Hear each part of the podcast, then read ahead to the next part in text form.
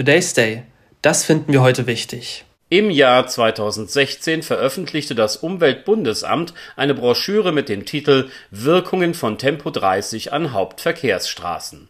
Im Resümee des Papiers kann man nachlesen, dass nach damaliger Erkenntnislage diese Geschwindigkeitsbegrenzung an solchen Trassen überwiegend positive Wirkungen hat.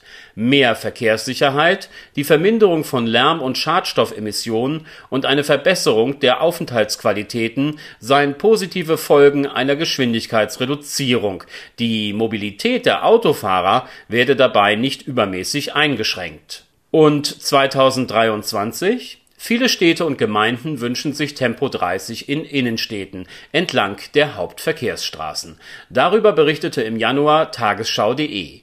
Um dies aber umzusetzen, müssen entsprechende Vorschriften geändert werden. Sowohl das Straßenverkehrsgesetz als auch die Straßenverkehrsordnung bedürfen zahlreicher Anpassungen.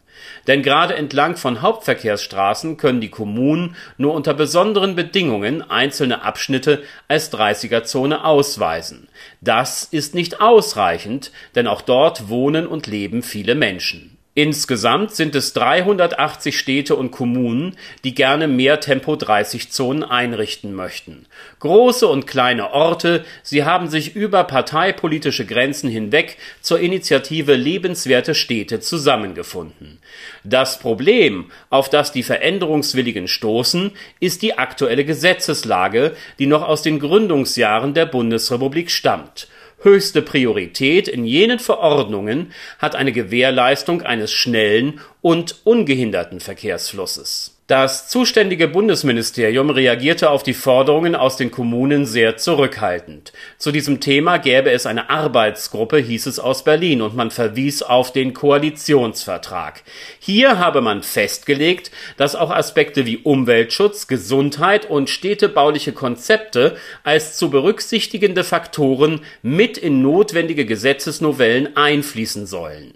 Ein flächendeckendes Tempo 30, auch auf Durchgangsstraßen, werde es allerdings nicht geben. Auf merkur.de konnte man Anfang dieses Jahres nachlesen, was der ADAC Nordbayern davon hält. Während man Tempo 30 in Wohngebieten begrüßt, findet man eine allgemeine Begrenzung der Geschwindigkeit auf diesen Wert problematisch. Gäbe es dann keine schnellen Hauptstraßen mehr und fiele der mit ihnen einhergehende Zeitvorteil weg, so würden Verkehrsteilnehmer kürzere Routen wählen, die dann auch durch Siedlungen führen könnten. Außerdem müsste man alle Programmierungen für die Ampeln anpassen.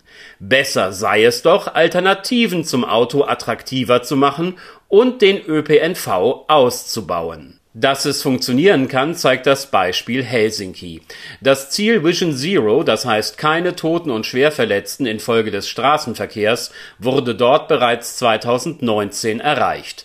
Den Verkehrsfluss anders zu gestalten, damit hatten die Finnen schon in den 90er Jahren begonnen. Mit dem Bau von Schwellen- und Kreisverkehren griff man bremsend ein. 1992 senkte die Stadt die Höchstgeschwindigkeit und seit 2018 gilt Tempo 30. Zudem sind die Wege von motorisierten Verkehrsteilnehmern und solchen ohne diese Unterstützung meist getrennt.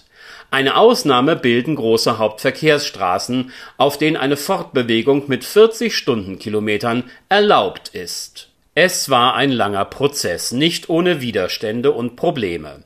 Und es bedürfte der Kontrolle. Doch der Erfolg der Maßnahmen in Helsinki, er ist unumstritten.